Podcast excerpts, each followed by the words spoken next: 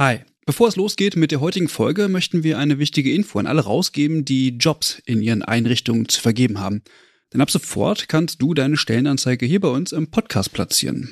Wir finden das besser als Werbung, weil unsere treuen Hörenden damit Hinweise auf tolle Jobangebote bekommen und Unternehmen diesen Podcast nutzen können, um genau die Zielgruppe zu erreichen. Und wir nerven nicht mit Inhalten, die niemand hören will. Also eigentlich eine Win-Win-Win-Situation.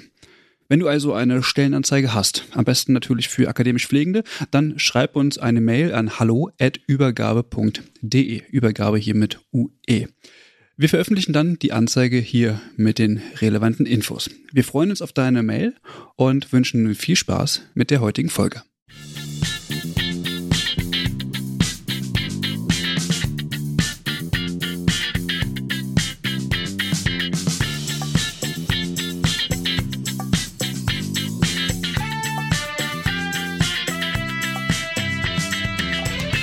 Hallo und herzlich willkommen zu einer neuen Folge des Übergabe-Podcasts. Heute mit einer kleinen Sonderfolge, denn wir wollen uns dem Thema der Kammergründung in Baden-Württemberg nochmal widmen. Wir hatten schon vorher ein Gespräch mit Peter Koch, wer sich erinnern kann. Da wurde schon mal so ein bisschen was erzählt, aber es gibt sozusagen jede Menge Themen zu besprechen, sage ich mal. Insbesondere, weil sich jetzt auch Anfang Januar eine sehr bekannte Gewerkschaft dazu geäußert hat. Und wir wollen das Thema tatsächlich nicht unbemerkt lassen, denn wir kennen zwei andere Kammern, die schon gescheitert sind und wir möchten tatsächlich auch die Gründung und die Neugründung von Kammern unterstützen. Und deswegen sitze ich heute hier mit Anne-Kathrin Gerhards. Hallo, Anne. Hallo Christian, grüß dich und schön, dass ich hier sein kann. Anne, erzähl mal erstmal ein bisschen was über dich. Wer bist du, was machst du und was ist deine Rolle in Bezug auf die Kammer in Baden-Württemberg? Ja, mache ich sehr gerne. Also meinen beruflichen Werdegang habe ich begonnen mit dem Examen als Krankenschwester damals noch. Also ich gehöre tatsächlich zu denen, die noch unter dieser Berufsbezeichnung eher Examen gemacht haben, ist also schon ein paar Tage her. Ich habe dann verschiedene Tätigkeiten in verschiedenen Stationen, auch in verschiedenen Kliniken gehabt. Da war eigentlich relativ viel dabei von der fachlichen Ausrichtung her, also chirurgischer Bereich, äh, Schwerpunkt war dann mal innerer Bereich, aber auch Fachbereiche und habe mich da eben in diese ganzen Themen reingearbeitet. Ich habe mich auch nie irgendwo als eine spezifische Schwester verstanden, sondern mich hat einfach diese Vielfalt in der Pflege, glaube ich, schon ganz, ganz, ganz früh interessiert und ich habe versucht, so viel wie möglich da mitzunehmen. Habe dann studiert berufsbegleitend, äh, betriebswirtschaftlich, habe einen Bachelor gemacht und bin dann Schritt für Schritt während des Studiums in den Bereich der Pflegedienstleitung eingetaucht, konnte da in der Klinik, in der ich war, ein großes Projekt übernehmen und gestalten. Da habe ich gemerkt, das macht mir unglaublich viel Spaß. Also auf der einen Seite diesen Bezug zur Pflege zu haben und den auch weiter zu haben, immer wieder in der Pflege auch selber zu sein und trotzdem was tun zu können, um Weiterentwicklung zu gestalten irgendwann habe ich gemerkt, ich würde gern noch mehr lernen, noch mehr wissen, noch mehr verstehen und habe noch mal ein Studium gemacht, dann im Bereich der Organisationsentwicklung, um dann wirklich fokussiert zu verstehen, wie man auch unter dem systemischen Ansatz Organisation entwickeln kann und gestalten kann und somit auch Zusammenarbeit und die eigene Profession letztendlich mit nach vorne bringen zu können. Und habe dann die Möglichkeit bekommen, eine stationäre Langzeitpflegeeinrichtung zu konzeptionieren, also den Aufbau zu begleiten, bis hin, dass diese Einrichtung in Betrieb gegangen ist. Und das war dann eben einfach auch noch mal in diesem Sektor so der Einstieg und die Erfahrung und das Kennenlernen eben auch der Versorgung eben von diesen spezifischen Bedarfen, die eben da vorliegen im Bereich des SGB 11 und habe dann gemerkt, ich möchte jetzt noch mal einen Bereich mitnehmen, den ich bis dahin aus der Praxis nicht kennengelernt hatte. Das war der Bereich Berufspolitik, Pflegepolitik. Und ich hatte die Möglichkeit, dann für zwei Jahre nach Berlin zu gehen, für einen großen Verband, für das Deutsche Rote Kreuz und dafür den Verband der Schwesternschaften, die einen Bereich des Roten Kreuzes darstellen. Und konnte da die ganze Verbandsarbeit kennenlernen auf der Bundesebene eben in dem Fall und habe verstehen gelernt, wie auch Möglichkeit der Mitgestaltung auf Bundesebene funktionieren kann, was für Mechanismen da ineinander greifen, wie es funktioniert, wie sich Politik gestaltet und vor allem auch mitgestalten lässt. Zeitgleich hat sich hier in Baden-Württemberg die Pflegekammer wieder auf den Weg gemacht, muss man ja sagen, also nochmal den Anlauf genommen in der Entwicklung. Und dann habe ich mich parallel da eben auch eingebracht. Und äh, so kam das eben dazu, dass ich irgendwann beschlossen habe, ich möchte mich da wirklich richtig engagieren können und möchte es auch gerne vor Ort machen und möchte dazu gerne wieder zurück nach Baden-Württemberg. Ja, und da bin ich dann praktisch in der Verbandsstruktur geblieben der Schwesternschaften und arbeite jetzt bei der Württembergischen Schwesternschaft vom Roten Kreuz im Bereich Organisationsentwicklung und parallel wurde ich eben dann im Juli in den Gründungsausschuss berufen durch das Sozialministerium und dann dort auch in den Vorstand gewählt. Und die Funktion, die begleite ich jetzt eben ehrenamtlich seit Juli letzten Jahres. Jetzt nochmal ganz kurz, weil es schon ein bisschen her ist, um das nochmal aufzufrischen. Wie ist denn der aktuelle Stand zur Gründung der Kammer? Soweit ich weiß, steht das Quorum an, oder? Ja, richtig genau in dem Prozess befinden wir uns gerade. Am 8. Januar sind die Anschreiben an die Pflegefachpersonen versendet worden, die darüber informieren, dass jetzt eben der Kammergründungsprozess an dem Punkt ist, dass die Pflegefachpersonen informiert werden über diesen Prozess und zur Kenntnis bekommen, dass sie durch ihren Arbeitgeber gemeldet wurden an den Gründungsausschuss, was die Voraussetzung ist für die Mitgliedschaft in der Pflegekammer beziehungsweise zuerst für die Registrierung.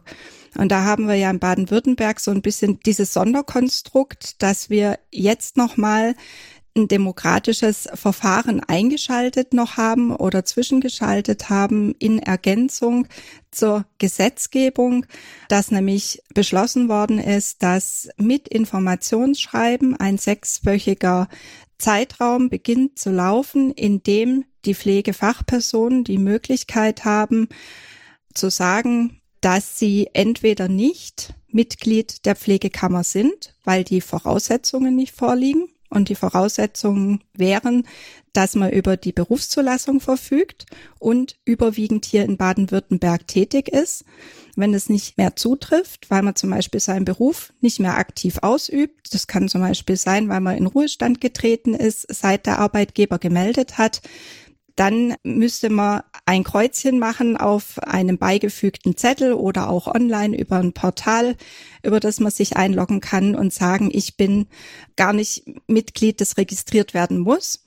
Und die zweite Möglichkeit ist aber, dass man nochmal seinen Willen kundtun kann und sagen kann, ich möchte grundsätzlich nicht Mitglied einer Pflegekammer sein und dann kann man da auch ein Kreuzchen machen. Ist es nicht komisch, die Zielgruppe wählen zu lassen, ob sie Mitglied einer Kammer sein wollen? Denn ich frage mich immer, ist, ist, ist, ist es denn eine Frage des Wollens oder vielmehr eine Art Pflicht, sich äh, als, als Teil einer Berufsgruppe aufzumachen? Naja, das ist jetzt, glaube ich, so eine fast schon ein bisschen philosophische Frage, weil, also für mich ist es eine innere Verpflichtung, mhm. meine Berufsgruppe und die Profession, für die ich tätig bin und in der ich tätig bin, verantwortungsvoll zu entwickeln, voranzubringen und dann auch, egal in welchem Bereich ich da arbeite, fachlich gut zu vertreten. Und irgendjemand muss ja auch die Verantwortung dafür übernehmen, dass diese Entwicklung stattfinden kann. Es muss kanalisiert werden, es muss abgestimmt werden,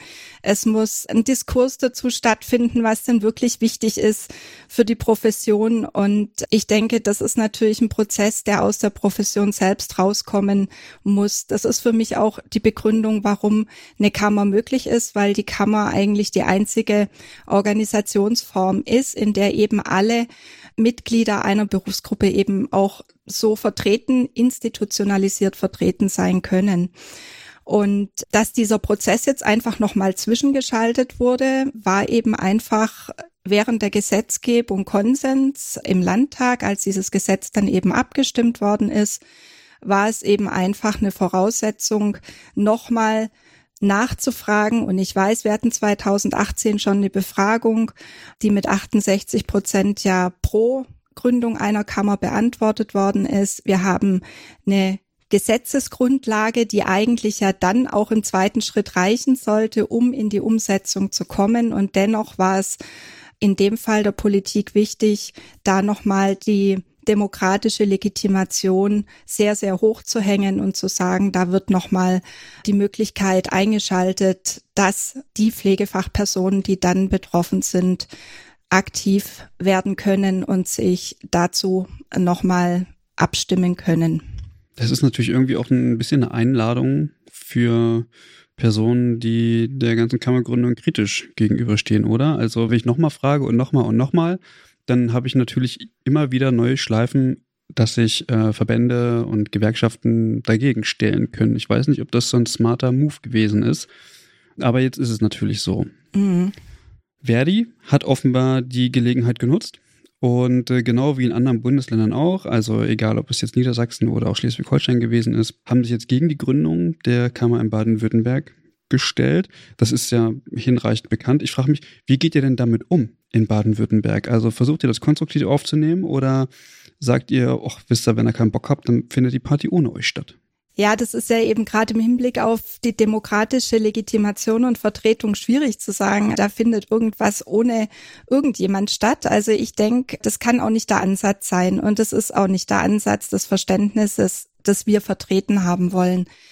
Wir sehen das inhaltlich so, fachlich so und einfach im Gesamten so, dass wir eine gewerkschaftliche Vertretung brauchen. Die hat sich etabliert, die ist etabliert, die macht ihre Arbeit, die haben ihre Zuständigkeiten, die haben ihre Verantwortungsbereiche und machen da auch einen wichtigen und guten Job und Deshalb ist es wenig konstruktiv zu sagen, wir gehen da jetzt in eine totale Kontrahaltung und verweigern uns jetzt und machen da die Schotten dicht und sagen, wollen wir nichts mit zu tun haben, sondern eben gerade den Diskurs zu suchen und zu sagen, lass uns doch drüber reden. Also lass uns doch über die strittigen Punkte in Austausch gehen, lass uns den Mut haben, da an einen Tisch zu sitzen und konstruktiv miteinander zu sprechen. Und mit konstruktiv meine ich eben einfach auch wertschätzend zu sprechen und uns gegenseitig die Argumente zuzurufen und dem anderen auch die Möglichkeit zu geben, sachlich damit umgehen zu können. Ich glaube, das muss der Ansatz sein, wie man damit umgeht und konstruktiv umgehen kann.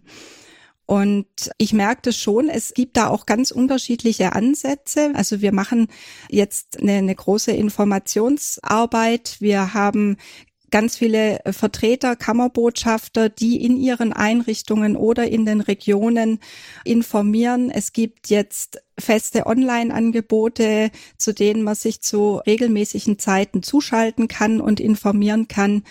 Es gibt die laufende Infokampagne in sieben großen Städten jetzt hier in Baden-Württemberg, die seit Anfang Januar läuft, aber auch im ländlichen Raum sind wir über Litfaßsäulen, Plakate und so weiter vertreten oder sichtbar. Und wir merken auch, es gibt auch Einrichtungen, da wendet sich zum Beispiel der Betriebsrat direkt an uns und sagt, wir würden gerne eine Veranstaltung machen. Kann da jemand von euch mit dazukommen? Das ist natürlich fantastisch. Mhm. Das nehmen wir auch total gerne und dankbar auf, weil wir da einfach froh sind, um die Möglichkeit, da wirklich in konstruktive Gespräche zu gehen und da auch mit den Pflegefachpersonen zusammen in Gespräch zu kommen. Ich frage mich immer nur, also das zieht sich durch, durch sämtliche Podcasts natürlich immer durch und ich frage mich das tatsächlich mittlerweile ernsthaft, warum eine Gewerkschaft äh, überhaupt etwas dagegen haben sollte, gegen die Gründung einer Kammer, weil aus meiner Sicht übernimmt die Gewerkschaft ja nicht wirklich Aufgaben einer Kammer. Was ist denn da so der Grund für diesen Widerstand? Ja, darüber kann man jetzt natürlich trefflich spekulieren, was da die Gründe wirklich sind. Also beantworten können muss es an der Stelle jetzt Verdi natürlich ganz ehrlich für sich selbst. Wir wissen, dass die demografische Entwicklung, wenn ich es jetzt einfach daran festmache, so ist, dass wir weiterhin auch im Fachkraftbereich Menschen verlieren werden, beziehungsweise viel zu wenig neue dazugewinnen, um das, was wir an Austritten jetzt die nächsten Jahre haben werden, auffangen zu können. Und das betrifft natürlich dann auch die Mitgliederzahlen in den Gewerkschaften. Es betrifft sicher auch die Mitgliederzahlen in Verbänden.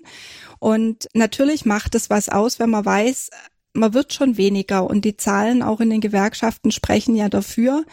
Der Peter Koch hat es im letzten Podcast schon erwähnt. So kurz sind die Zahlen mal nach oben gegangen, nochmal bei den Gewerkschaften auch und dann seither aber einfach stetig abnehmend. Und natürlich begründet es dann Sorgen, wenn man dann auf der anderen Seite sieht, da kommt jetzt eine Organisation an den Start, eine institutionalisierte Berufsvertretung mit einer verpflichteten Mitgliedschaft für die Mitglieder, die Interessen vertreten, die natürlich nicht die Interessensvertretung der Gewerkschaften übernimmt, überhaupt nicht, aber die eben auch Interessen vertritt und diese komplette Profession sich eben unter dieser Organisationsform findet, dass da möglicherweise dann Ängste entstehen, weniger zu werden oder einfach auch in der Vertretung zu verlieren, ist vielleicht auch nachvollziehbar, aber gerade dann müsste ja eigentlich der Umkehrschluss der sein, Kräfte zu bündeln, zusammenzugehen, zusammenzurücken und die Zuständigkeitsbereiche auch entsprechend zu schärfen und zu sagen, das ist der Zuständigkeitsbereich, da geht es um die Gestaltung von Arbeitsbedingungen oder um die Verhandlung von Arbeitsbedingungen, um Tarife. Und das findet auch auf einer ganz klaren Ebene statt. Das sind die Tarifpartner, die davon betroffen sind.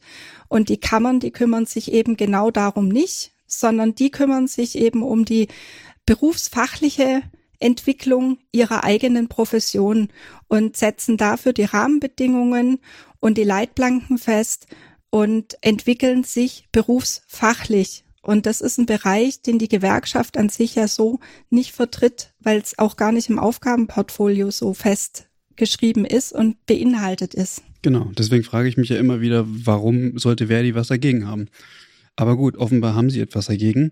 Wie gehen Sie denn jetzt in Baden-Württemberg tatsächlich vor? Also ich habe jetzt mitbekommen, am 10. Januar ist eine äh, Mitteilung von Verdi veröffentlicht worden, wo mhm. äh, auch, ich sag mal, Behauptungen und Falschmitteilungen gemacht worden sind. Gibt es da irgendwie noch weitere Vorgehensweisen? Also wir haben mit einer Pressemeldung entsprechend direkt auch reagiert. Mhm aber auch mit der klaren Absicht der Klarstellung und der Aufklärung, der Bezugnahme auch zu den Aussagen, die durch Verdi ausgesprochen wurden. Was, wurde denn, was wurde denn behauptet? Es war eine der Behauptungen, dass die Kosten zum Beispiel und die Pflichten, die die Mitglieder quasi treffen werden nach Kammergründung, dass die verschwiegen worden sind. Also das ist einfach so nicht gegeben gewesen über die Kosten die wir annehmen, dass für die Pflichtmitglieder dann entstehen werden, ist absolute Transparenz gegeben. Also darüber sprechen wir immer. Das taucht auch in einem Anschreiben auf.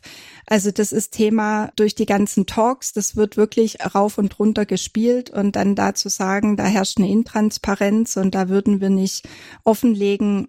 Also das entbehrt einfach der Grundlage dann an der Stelle. Darauf haben wir dann auch nochmal hingewiesen. Und dann war noch ein großer Punkt, dass die abhängig beschäftigten Pflegefachpersonen regelmäßig ihre eigenen Weiterbildungen bezahlen müssten, wenn die Pflegekammer implementiert ist. Also dass praktisch dieses System, wie es im Moment ja funktioniert, dass Arbeitgeber äh, durch Freistellungen oder auch Kostenübernahme Fort- und Weiterbildungen unterstützen oder auch voll übernehmen, dass dieses System dann nicht mehr funktioniert, sondern die Kammer im Prinzip vorgibt, welche Fortbildungen müssen in welchen Zeitabständen gemacht werden. Und dann müssen die Pflegefachpersonen das auch genauso umsetzen, erfüllen und auch noch selber bezahlen und in der Freizeit ausführen. Und das haben wir eben auch entkräftet und gesagt, so wird es nicht sein. Es gibt überhaupt keine Grundlage, an diesem bisherigen System etwas zu ändern. Im Moment gibt es auch keine festgeschriebene Verpflichtung, dass die Arbeitgeber diese Fortbildung, Weiterbildung finanzieren müssen. Es ist aber so, dass es so passiert, weil es einfach auch Sinn macht, dass es so passiert. Das, was wir machen, ist an einer ganz anderen Stelle für eine Veränderung zu sorgen und zwar an der Stelle, an der es um die Festlegung der Inhalte geht für die Fortbildung, für die Weiterbildung ja zunächst mal, dass eben für alle die gleichen Voraussetzungen gelten und das auch äh, für die Arbeitgeber natürlich in einem gewissen Maß dann gilt. Sie müssen das beachten, dass jemand, der in einem bestimmten Tätigkeitsbereich eingestellt ist oder dafür verantwortlich ist im Unternehmen, dann auch die entsprechenden fachlichen Qualifikationen mitbringt. Und dass es eben wirklich alle Einrichtungen gleichermaßen trifft und eben nicht mehr individuell entschieden werden kann, machen wir jetzt ganz viel Fortbildung und bieten das hier an bei uns in der Einrichtung oder machen wir das nicht so mit dem Fokus? Und uns ist es nicht so wichtig, dass unsere Pflegefachpersonen sich regelmäßig weiterqualifizieren, sondern es soll ja für alle gleichermaßen gelten. Und damit ist natürlich schon auch eine qualitative Sicherung auch angestrebt. Das ist ja das Ziel von dem Ganzen. Also letztendlich geht es ja da auch nicht um den Selbstzweck, sondern es geht darum, die Versorgung für die Menschen in diesem Land, weil wir jetzt in Baden-Württemberg sind, eben sicherzustellen und eine qualitativ hochwertige Versorgung sicherzustellen. Und das erreichen wir eben nur dadurch, dass alle gleichermaßen Standards erfüllen müssen, die die Profession für sich selber als die Standards dann eben definiert hat. Zumal man ja auch einräumen muss, dass bis es zu einer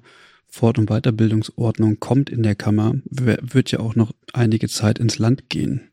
Also es wird ja nicht mit Errichtung der Kammer direkt eine Fort- und Weiterbildungsordnung entstehen. Und Pflegende haben ja die Möglichkeit, dann auch weiter daran mitzuarbeiten. Oder verstehe ich da was falsch? Ja, nee, ist vollkommen richtig. So ist es gedacht. Man hat es gesehen, der Entwicklung bei Rheinland-Pfalz. Wenn ich das jetzt richtig im Kopf habe, haben die so circa zwei Jahre gebraucht, bis die erste Weiterbildungsordnung an den Start gehen konnte. Für Baden-Württemberg ist im Landespflegekammergesetz vorgesehen jetzt ein Zeitraum bis 2029, bis dann die neue Weiterbildungsordnung in die Umsetzung kommen soll.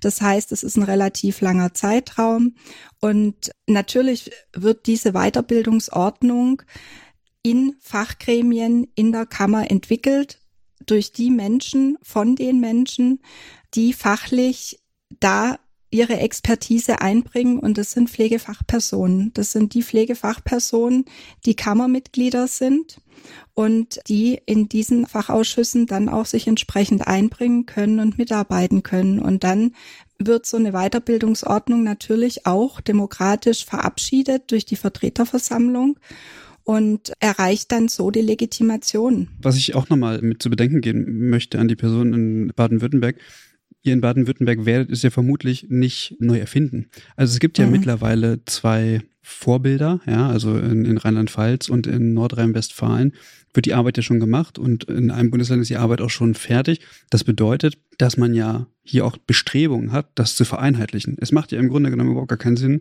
wenn in Baden-Württemberg andere Regelungen sind als in Nordrhein-Westfalen, was zumindest dann Auswirkungen auf die Pflegequalität haben würde.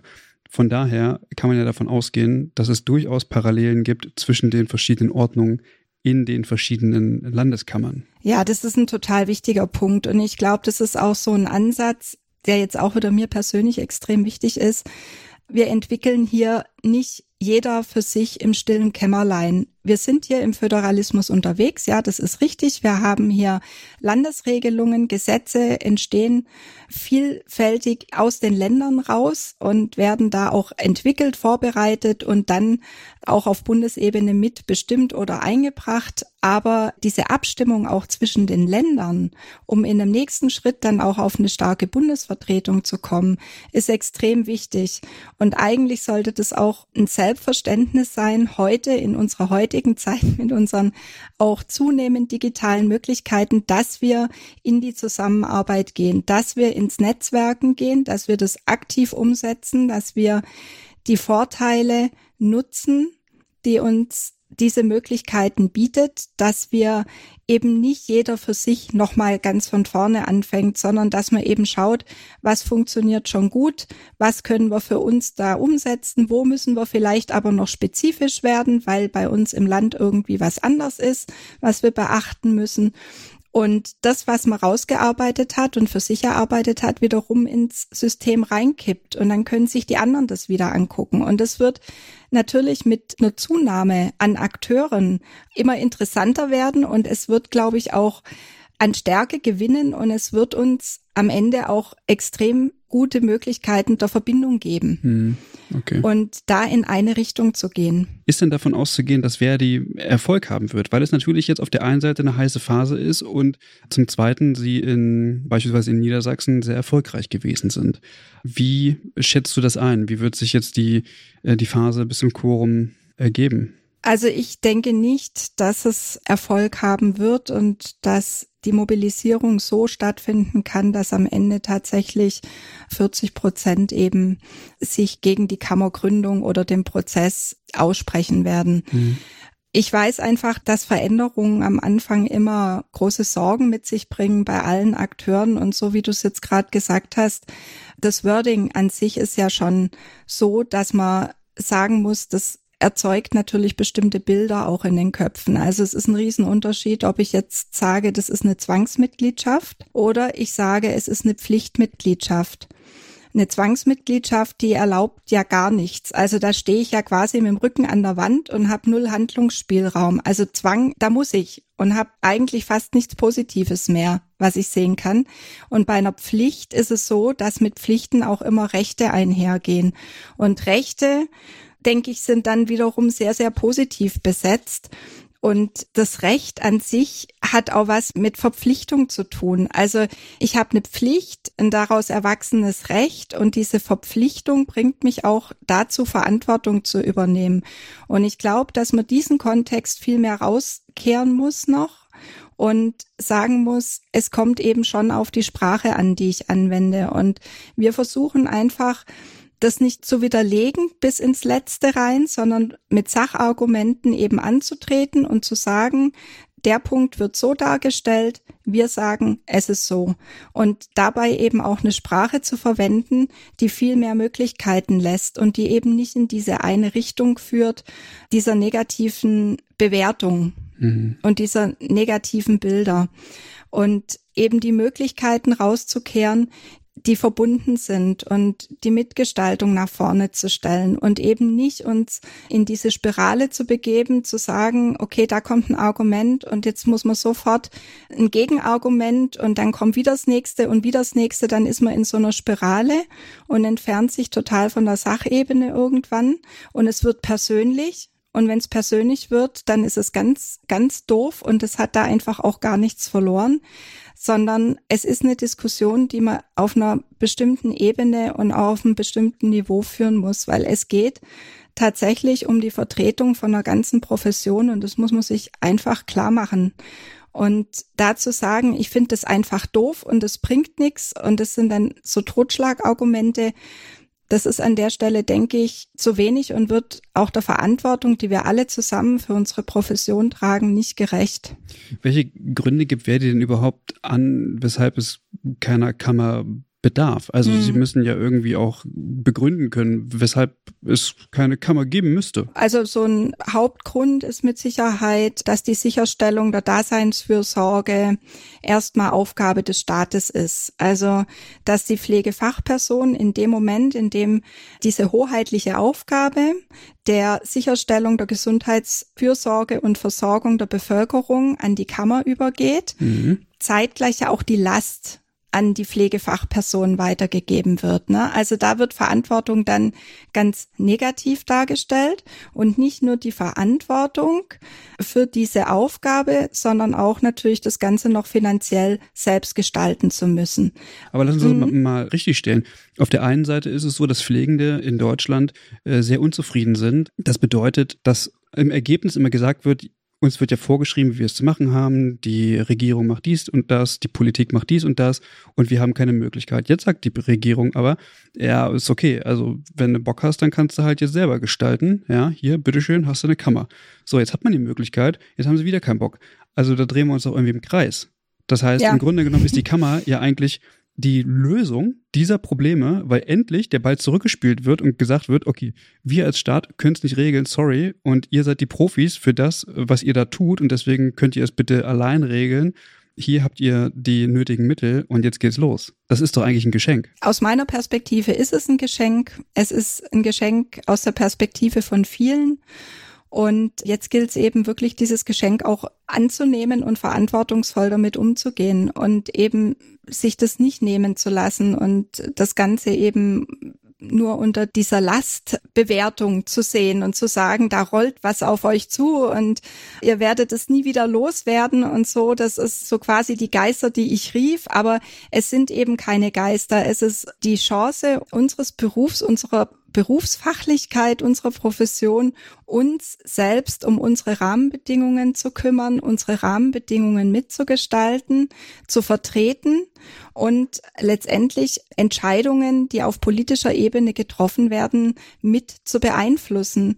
Und das sehr klar und unter klaren Vorgaben, unter gesetzlichen Regelungen und auch institutionalisiert. Und ich glaube, das muss man eben auch sagen, was häufig ein Thema ist in der Politik, da haben wir Legislaturperioden. Unsere Systeme sind eben gesteuert von Legislaturperioden und immer auch davon, wer jetzt in der Regierung ist und wer jetzt den Koalitionsvertrag aushandelt und was dann da drin steht inhaltlich.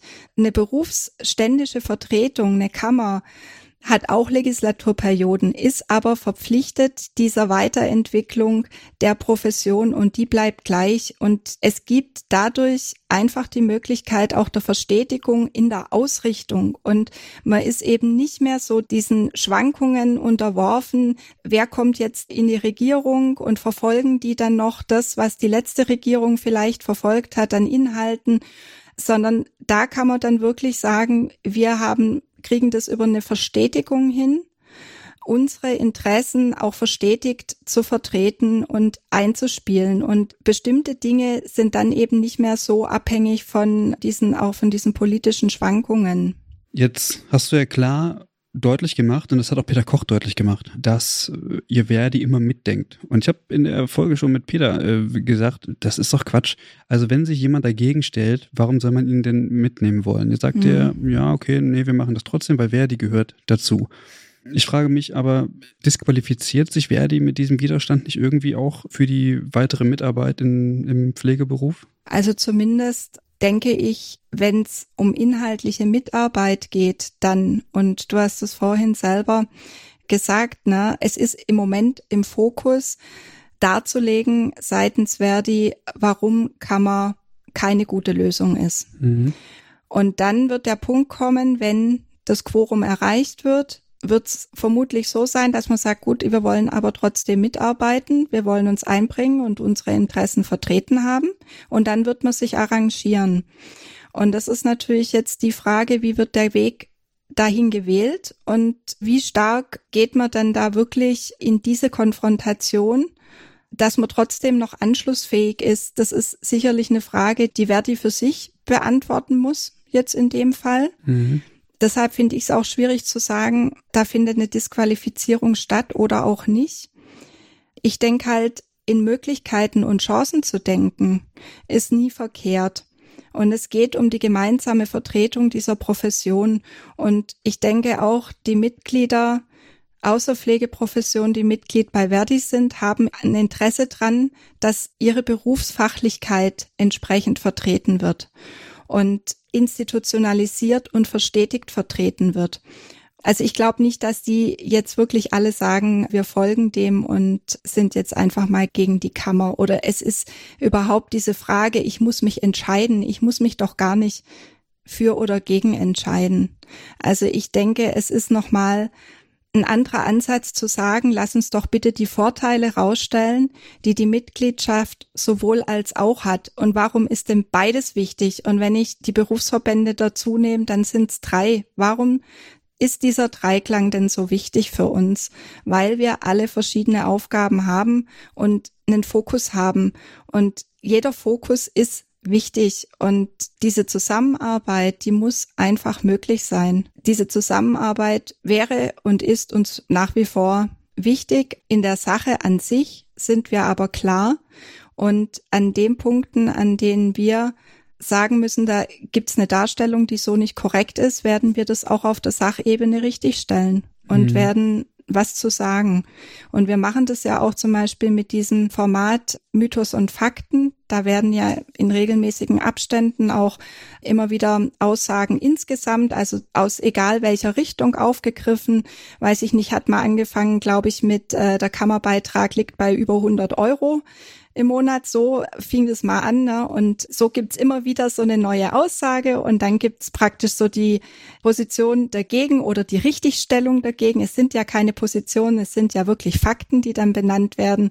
Und das in sehr kurzen ja, Settings. Also das sind dann immer so Kurzpassagen, ähm, die man auch wirklich kurz und knackig äh, lesen kann. Und da versuchen wir ja wirklich schon auch sehr sachlich und klar Transparenz zu schaffen. Was du sagst, man muss nicht dafür oder dagegen sein. Da würde ich ein bisschen widersprechen. Ich würde sagen, nee, eine Grundeinstellung dafür hilft uns allen. Also wenn man sagt, mhm. ich bin dafür, dann hat man ja Lust, etwas zu verändern, beziehungsweise mhm. etwas mitzutragen, was nicht so bleibt, wie es ist. So. Und wenn ich dagegen bin, dann stelle ich mich ja Veränderungen in den Weg und sage, nee, es bleibt bitte alles, wie es ist. Und so wie es ist, so möchte es ja niemand haben. Also muss mhm. sich ja was verändern. Es ist ja irgendwie Quatsch, eine Veränderung zu erwarten, wenn man nichts tut. Und also am Ende kommt immer das Gleiche raus. Ja, ist auch so. Und das ist, glaube ich, das, was ich am Anfang meinte, auch mit Bereitsein zur Veränderung. Ja. Und ich glaube, das ist aber so ein ganz grundlegendes Problem. Wir sind alle nicht so veränderungswütig. Also das liegt auch eigentlich nicht so in unserer Natur. Wenn wir uns gut eingerichtet haben, dann wollen wir eigentlich nicht verändern. Also es gibt Ausnahmen, es gibt auch Menschen, die gehen wirklich nur noch vorne weg und sagen jeden Tag eine neue Herausforderung und dann ist das meine Welt. Aber das ist jetzt mal nicht so das Übliche. Also es müssen bestimmte Voraussetzungen geschaffen sein, damit man sich überhaupt auf den Weg macht. Also ich muss unzufrieden sein das ist mal Punkt eins. Ist erledigt. Können wir abhaken. Genau. So, also unzufrieden Hammer. Mhm. Dann brauche ich aber eine Vision. Die ist auch Also ich brauche irgendein Bild, was Positives für die Zukunft. Ja, ich glaube, da hat jeder so sein Bild und es gibt auch große Bilder, die für uns alle wichtig wären. Ja. Und dann haben wir die Ressource, die wir haben müssen. Das ist dann Punkt drei. Jein. Jein, also auf, auf institutioneller Ebene eventuell nicht. Eben noch nicht, genau. Aber wenn wir jetzt auf die äh, Ebene der, der Struktur schauen, sprich, eine Kammer ist da, wir könnten loslegen. Genau. Mhm. Und wir brauchen die ersten Schritte. Du bist eine Person, die die ersten Schritte geht und begleitet. Also Mit vielen anderen auch, ja, genau, ist, richtig. Ist, ist alles da. Das ist alles da und dann entsteht eine Energie. Und wenn ich diese vier Faktoren, die ich gerade gesagt habe, bündle und miteinander multipliziere, dann komme ich an dem Punkt, dass alles, was dem entgegensteht, kleiner ist. Das ist so eine ganz einfache Formel eigentlich, die Veränderungen erklärt.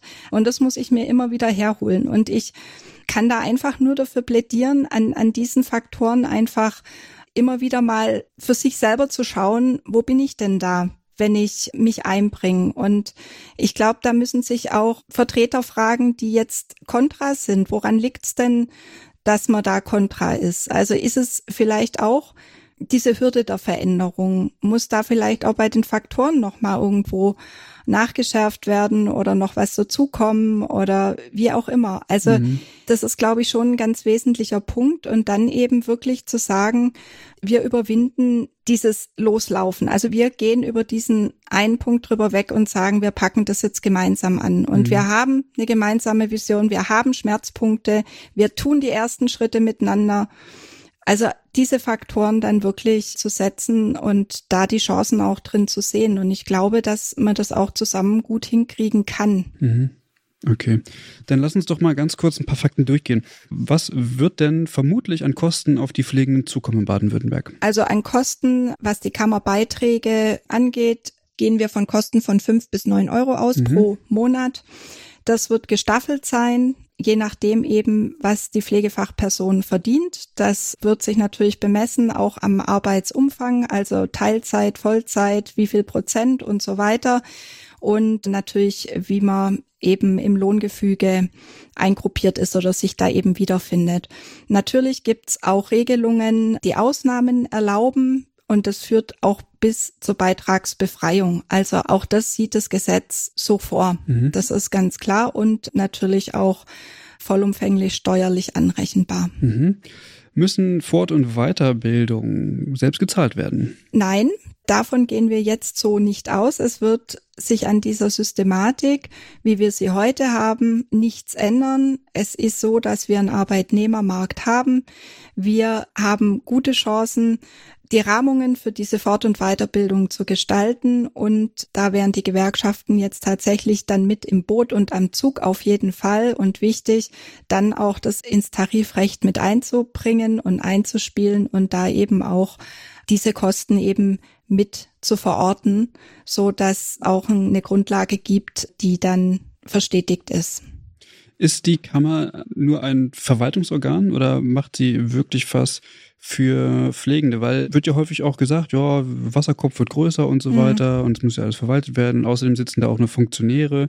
Jetzt bist du ähm, eine Person, die mhm. im Management tätig ist. Peter Koch ist im Management tätig. Peter mhm. Bechtel ist im Management tätig. Ist es ein Verein für Menschen, die, ich sag mal, in der Pflege ein bisschen was zu melden haben oder ist es tatsächlich mehr? Also ich habe es so noch nie gesehen. Also wir haben auch Pflegefachpersonen im Gründungsausschuss, die auch in der direkten Versorgung tätig sind. Mhm.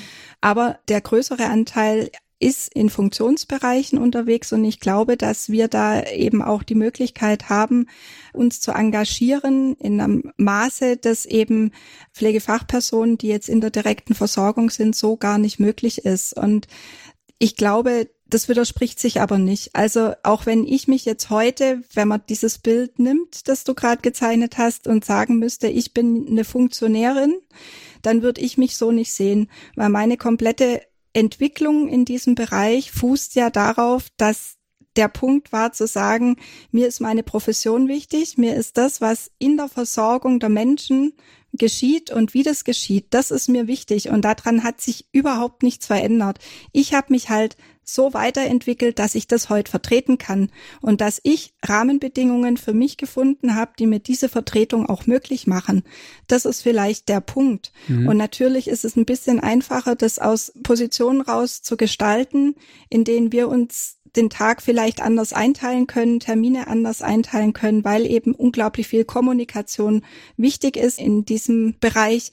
Und wir vielleicht auch dann ganz viele verschiedene Perspektiven schon in unserem Berufsalltag erlebt haben. Die meisten von uns haben jetzt, die man als Funktionäre bezeichnen würde, haben einfach auch schon ganz viele Settings beruflicherseits erlebt und auch mitgestalten können und auch ganz vielfältige Erfahrungen, die sie eben jetzt auch in die Vertretung mit einbringen und in die Entwicklung. Das ist ja auch ein ganz wesentlicher Punkt.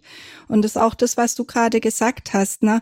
Ich glaube nicht, dass das Ziel ist, dass am Ende jede Pflegefachperson sich mega engagieren muss. Also ich glaube, das ist jedem klar, dass das nicht geht, dass auch nicht jeder das Interesse hat und auch nicht die Fähigkeit hat und sich da auch gar nicht berufen fühlt, in die aktive Vertretung zu gehen und jetzt Gremienarbeit zu machen und dann doch noch einem Fachausschuss beizutreten und vielleicht auch gar nicht die Möglichkeiten hat, es zu tun.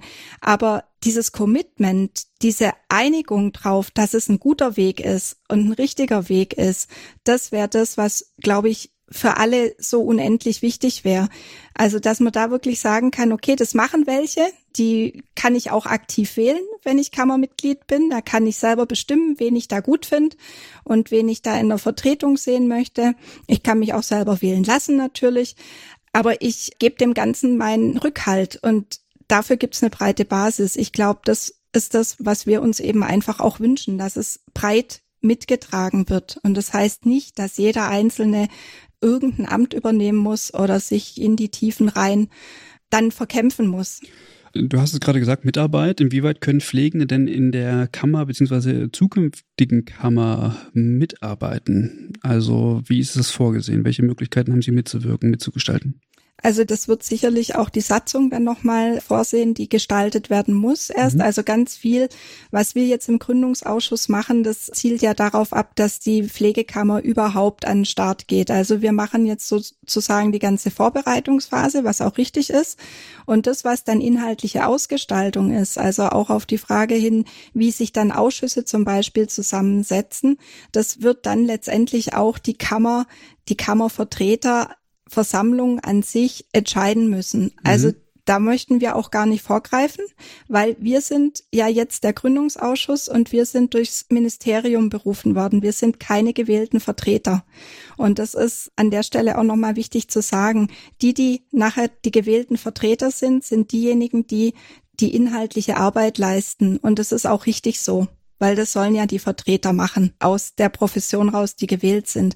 Und da gibt's dann sicherlich die Möglichkeit als Kammermitglied, dass ich ja dann bin, wenn die Kammer kommt, per se, wenn ich eben die gesetzlichen Voraussetzungen erfülle, kann ich wählen, ich kann mich selber wählen lassen. Wenn ich mich selber wählen lasse und gewählt werde, komme ich in die Vertreterversammlung. Das ist so dieses Organ, in dem dann die ganzen Entscheidungen, die Kammer betreffend oder die Ausrichtung der Kammerinhalte abgestimmt werden. Und aus dieser Vertreterversammlung raus wird dann ein Vorstand gewählt, der die komplette Kammer eben auch nach außen vertritt. Und das sind ganz normale Wahlverfahren, so wie man das eben aus Wahlverfahren kennt. Die Kammer wird dann auch entscheiden, wie gesagt, auch das, die, die Vertreterversammlung wird es mit Sicherheit entscheiden, welche Fachausschüsse gebildet werden, wie diese Fachausschüsse arbeiten. Also das sind alles dann Themen, die sicherlich die gewählten Vertreter dann noch zu justieren und festzulegen haben. Welche Möglichkeiten hat denn eine Kammer überhaupt etwas zu bewegen? Wir haben in verschiedenen Podcasts das schon mal erklärt. Mhm. Nichtsdestotrotz hier auch nochmal, welche Möglichkeiten habt ihr als Kammer an der Mitarbeit in der Pflege was zu verändern? Also wir sind ja jetzt eben auf der Länderebene unterwegs, geht ja um die Richtung der Landespflegekammer. Mhm. Und da ist ja auch immer so die Frage, na ja, die Gesetze, die uns betreffen, die werden eh alle auf Bundesebene gemacht. Und was will man denn dann hier im Land überhaupt vertreten und sich einbringen?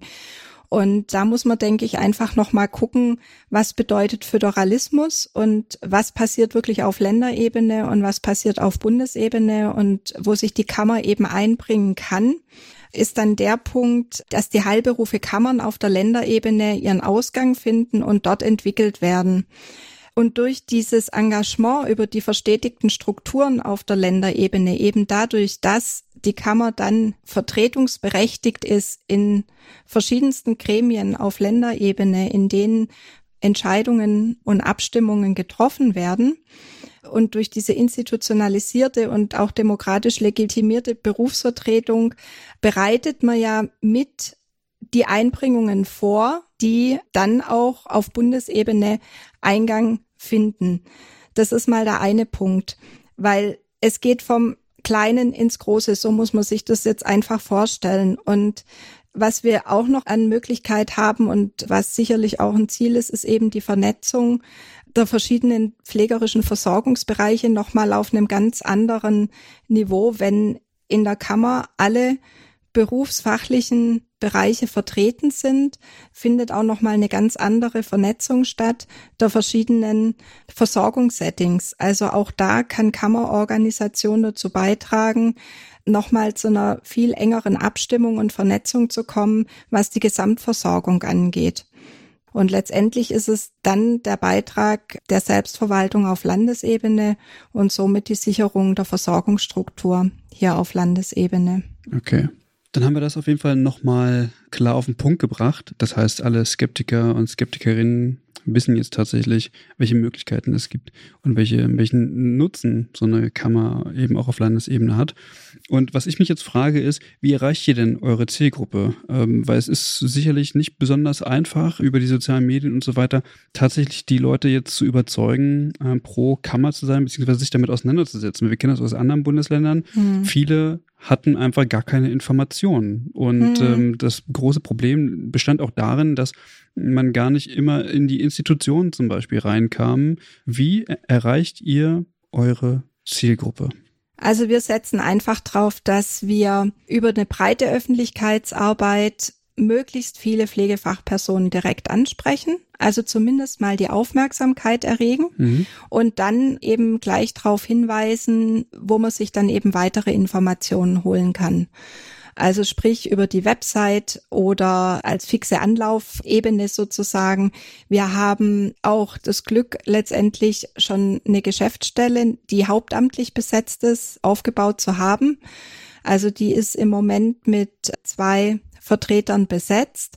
Und auch da ist praktisch eine regelhafte Ansprechbarkeit möglich. Wir haben die Info-Ad-Pflegekammer.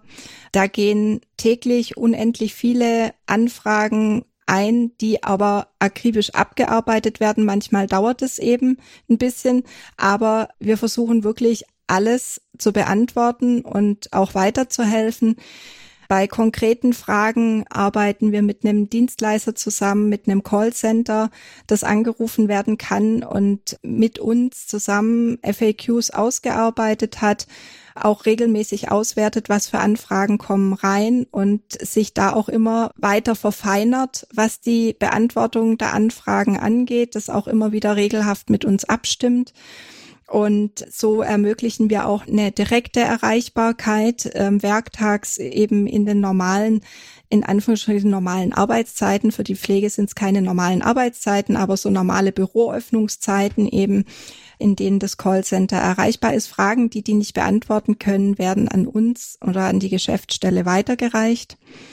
Und dann natürlich Social Media passiert eben viel. Da versuchen wir eben auch viel Information zu setzen. Eben Mythos und Fakten ist eben ein Format, aber auch andere Formate finden sich da immer wieder auch der Hinweis auf aktuelle Entwicklungen. Wir haben jetzt seit Ende letzten Jahres ein Format eingerichtet, dass wir immer dienstags zweimal ein Kammertalk anbieten online. Da mhm. gibt's die Zugangsmöglichkeit, das ist verlinkt auf der Website. Und das machen auch immer wieder andere Vertreter jetzt. Das können Vertreter aus dem Gründungsausschuss sein oder Kammerbotschafter, die da eben aktiv sind und dann nochmal einfach auf ihre Art und Weise über die Kammer informieren.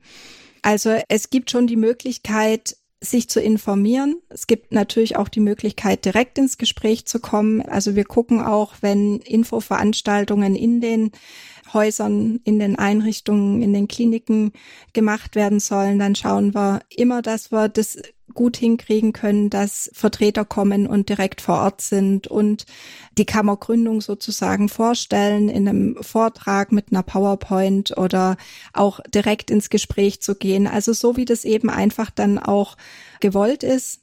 Und Podiumsdiskussionen sind natürlich auch ein tolles Setting, gerade auch, wie ich es eingangs gesagt habe, gern auch mit Vertretern, die eine andere Position vertreten.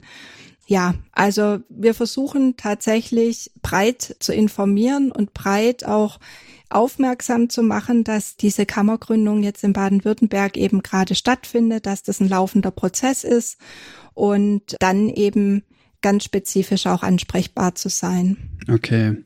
Gibt es denn neben dem Widerstand, den wir vorhin angesprochen haben, von Verdi auch tatsächlich ein Netzwerk von UnterstützerInnen? Also habt ihr irgendwie Support, die euch ähm, bei dieser ganzen Arbeit, die du gerade beschrieben hast, auch unterstützen? Ja, also ohne das wird es auch nicht gehen. Was uns natürlich unglaublich hilft, sind die Verbindungen zu den Pflegekammern, die sich schon gegründet haben in Rheinland-Pfalz, in NRW, die schon auch vor der Gesetzgebung ansprechbar waren, als man in diesem Prozess einfach dann auch aktiv eingestiegen ist.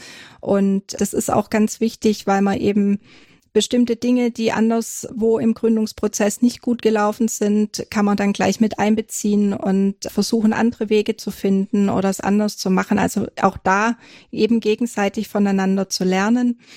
Das ist sicherlich ein ganz großer Unterstützer und auch die Unterstützung aus unserer eigenen Profession raus. Also wir erfahren ja auch viel Zuspruch. Wir haben die Kammerbotschafter, die mit unglaublich viel Engagement ehrenamtlich sich einsetzen und unterstützen.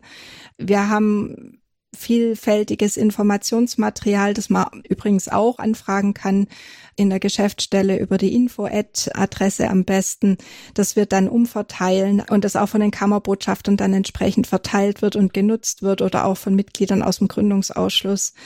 Ja, im Prinzip haben wir schon Unterstützung auch aus vielfältigen Bereichen. Also, und das ist auch vollkommen egal, ob das dann Management ist oder Pflegewissenschaft, Bildung.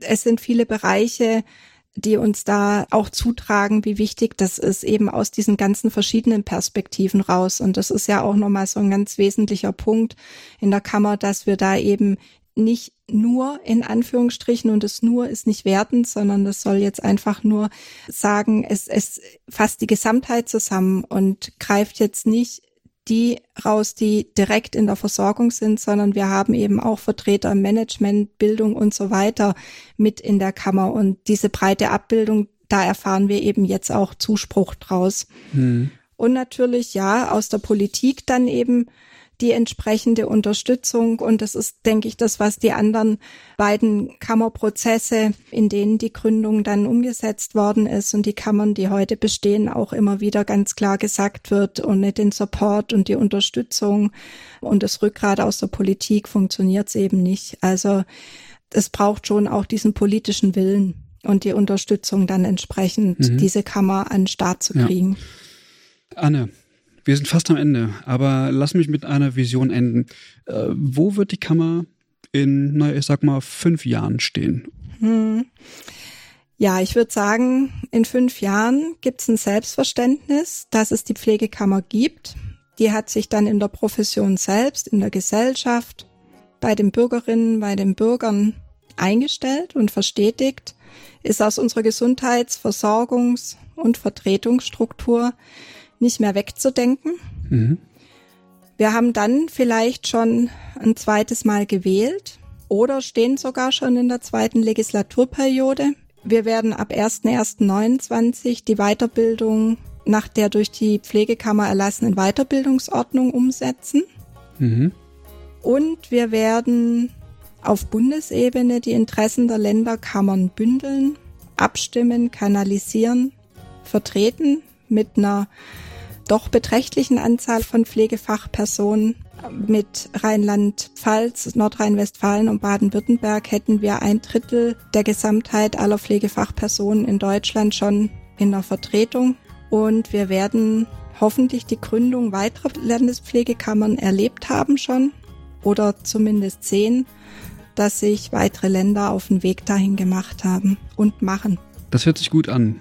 Dann hoffe ich tatsächlich, dass sich das so alles bewahrheitet. Und ich hoffe, dass wir jetzt äh, mit dieser Folge nochmal einige Personen äh, dazu bringen konnten, ich sag mal ein bisschen weiter über den Tellerrand zu gucken und nochmal ein bisschen zu überlegen, ob es nicht doch eine ganz coole Idee ist, tatsächlich pro Kammer zu sein oder zumindest der Sache eine Chance zu geben. So, das mhm. wäre ja mal das Mindeste, zu sagen, okay, so wie es jetzt aktuell ist, ist irgendwie Mist und ich bin dafür und lass mal gucken, welche weiteren Möglichkeiten da draußen noch so stehen und die Kammer ist dafür eben eine Möglichkeit.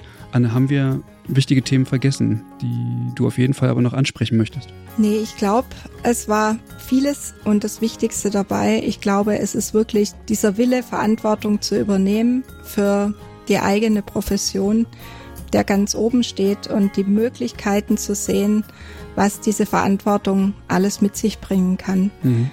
Das ist, glaube ich, der Tenor, um den es gehen muss. Und diese Möglichkeit haben wir jetzt und die sollten wir wirklich ergreifen. Ja.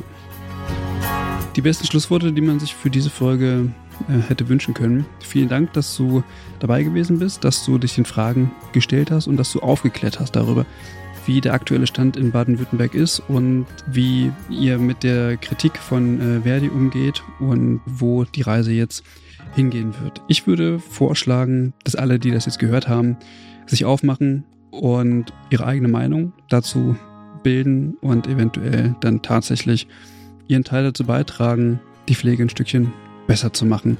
Wenn ihr noch weitere Informationen haben wollt, dann könnt ihr das gerne bei uns in den Shownotes nachlesen oder entsprechend auf der Homepage der Pflegekammer Baden-Württemberg, pflegekammer-bw.de. Weitere Folgen, zum Beispiel mit Peter Koch, Folge 127, findet ihr bei uns auf der Homepage übergabe-podcast.de und sicherlich auch weitere Folgen zum Thema der Pflegekammer, wie zum Beispiel mit äh, Sandra Postel oder Martin Dichter oder, oder, oder. Es gibt ein ganzes Potpourri an Kammerthemen und damit verabschieden wir uns.